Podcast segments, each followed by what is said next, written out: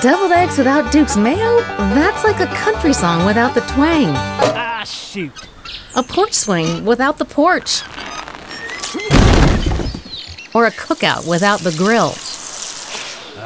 So if you're not making deviled eggs with Duke's, you're not making deviled eggs. Get some today and make those deviled eggs the right way. Find Duke's real, light, and flavored mayos at your local grocery store.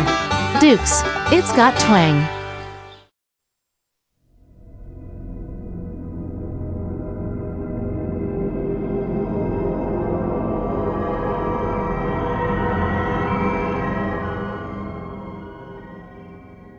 Buenas a todos. Esta semana hemos tenido un nuevo capítulo, el 605. Es un capítulo muy interesante.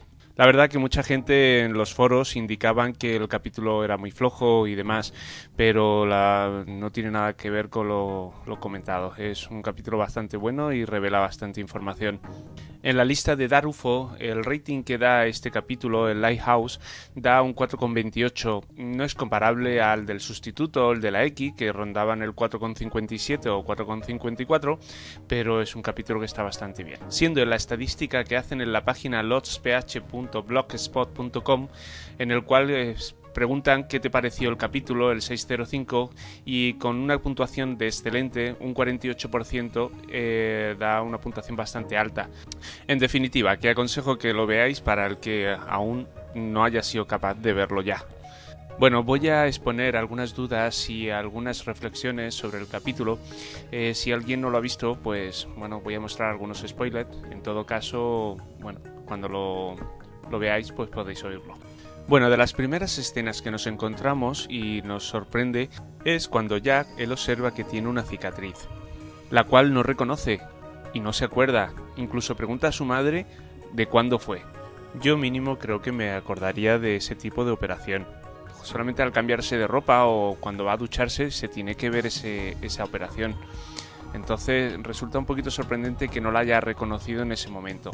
Y eso mismo, pues como vimos, le ocurría en el capítulo primero con una pequeña herida que tenía en el cuello. Esto da dos posibilidades a pensar. Que los guionistas están mostrándonos pistas para hacernos entender que a lo mejor pues eso lo está arrastrando de la isla o del, y la experiencia vivida allí o simplemente que quieren engañarnos y hacernos aparentar eso. Pero bueno, como digo, mm, ya se verá más adelante. Y la segunda sorpresa es que Jack tiene un hijo, y un hijo que ronda entre los 10 a 13 años, más o menos. Sabemos que su relación no es buena, pero intentan corregirlo, mantienen charlas y preocupaciones, lo típico de los padres y los hijos, pero nos hemos quedado con las ganas de saber quién es la madre. Aunque se ha presentado Jack en la casa de ella, eh, yo he intentado ver fotos que tenga el hijo en el cuarto inclusive en la escalera, pero no he conseguido mm, sacar en claro nada. No sabemos quién puede ser, si lo conocemos o simplemente pues, la ha tenido con alguna mujer que aún no sabemos quién es. La siguiente curiosidad es el testamento del padre de Jack, donde en el testamento sale Claire. Entonces la historia vuelve otra vez a juntarse. Todos los personajes en esta, misma- en esta realidad se encuentran igualmente. Vaya, que tendrán destinos de todo tipo, pero sea cual sea el destino, todos los personajes se reencontrarán de alguna forma u otra. El siguiente personaje es Harley. Harley, eh, con instrucciones de Jacob, que se lo dictó y se lo apuntó en el brazo con un bolígrafo, eh, le pidió que convenciera a Jack para que lo sacara fuera del templo. En su travesía eh, se encuentra con Kate, hablan, después continúan y llegan inclusive hasta las cuevas, las cuevas donde antiguamente, en capítulos anteriores, allí cerca estaba el ataúd del padre e incluso Jack pues empieza a recordar un poquito eh, todo, incluso le confiesa a Harley el hecho de que vio a su padre y gracias al padre le siguió hasta ahí, que cuando necesitaban agua y demás. La verdad que en esta escena Jack ya no se siente como un loco, eso antes no se atrevería ni a contarlo. Lo que pasa que Harley, pues evidentemente ya no se esconde en el hecho de que cuenta a los demás que ve muertos, o por lo menos a sus más allegados. Y en una de las preguntas que le hace Harley le dice de por qué volvió a la isla. Él responde que volvió porque estaba destrozado. y la verdad que destrozado sigue porque es una persona que yo la veo que es muy comprometida muy, muy comprometida. Y creo que es uno de los alicientes o uno de, lo que más le llamó a Jacob a la hora de escogerlo. Entonces, eh, posiblemente sea uno de los objetivos por el cual sea un candidato. Jacob le está mostrando el camino poco a poco. Parte en el cual van ellos al faro es exclusivamente para sacarlo del templo. Eh, Jacob sabe que en el templo ocurrirán cosas y necesita apartar por lo menos a Jack. No sé si a los dos personajes en sí, porque sean candidatos finales, pero sí los necesita fuera porque parece ser que es un gran riesgo el tenerlos allí. Como bien indicó Jacob en las escenas finales.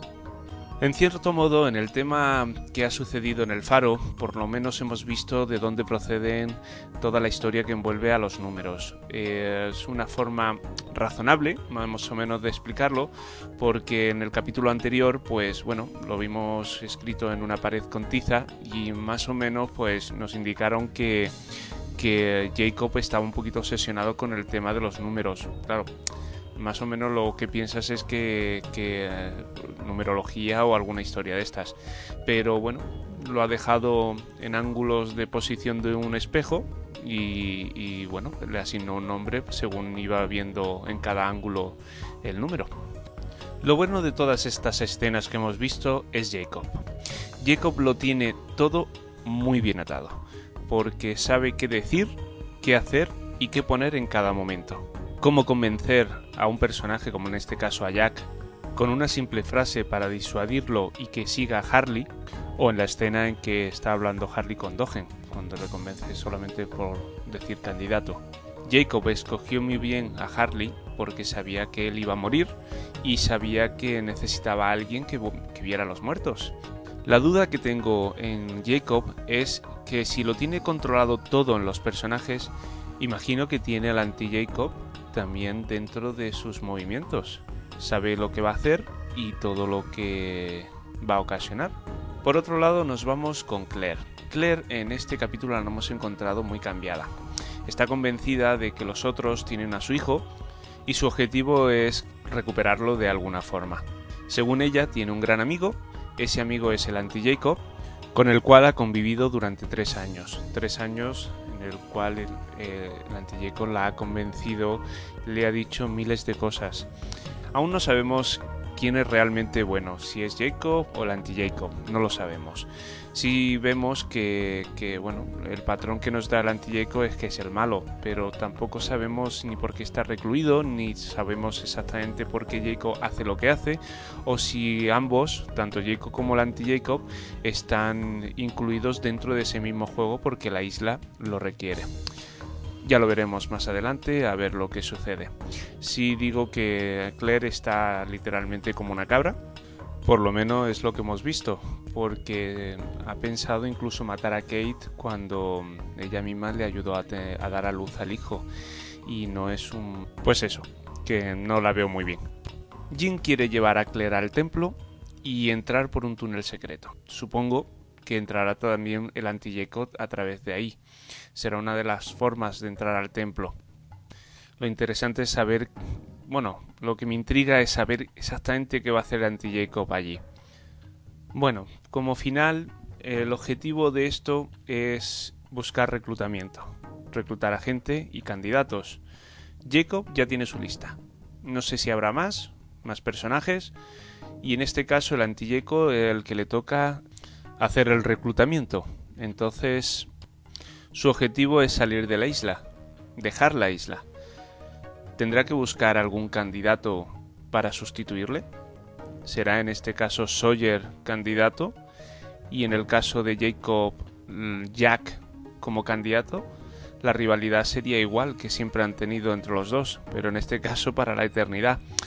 Bueno, esto es sacar conclusiones, pero Mm, está claro de que los dos están reclutando gente y el objetivo lo, veremos al final. Locke ya no se puede transformar, más bien no puede coger otras formas, pero sí vemos que puede ser humo negro.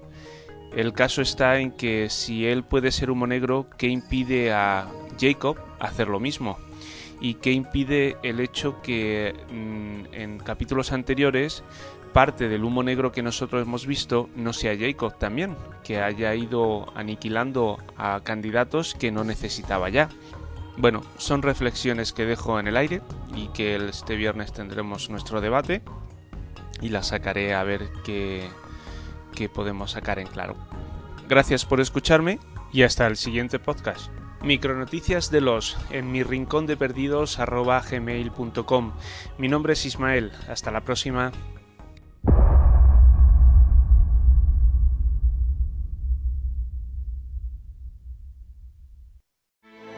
Grand Canyon University's RN to BSN online degree program makes earning your bachelor's in nursing possible. Balance online coursework with local in person clinicals to position yourself for potential leadership opportunities in the time you have from wherever you are, leaving room for what matters. Achieve your goals with your personalized plan and team behind you. Find your purpose at Grand Canyon University. Visit gcu.edu.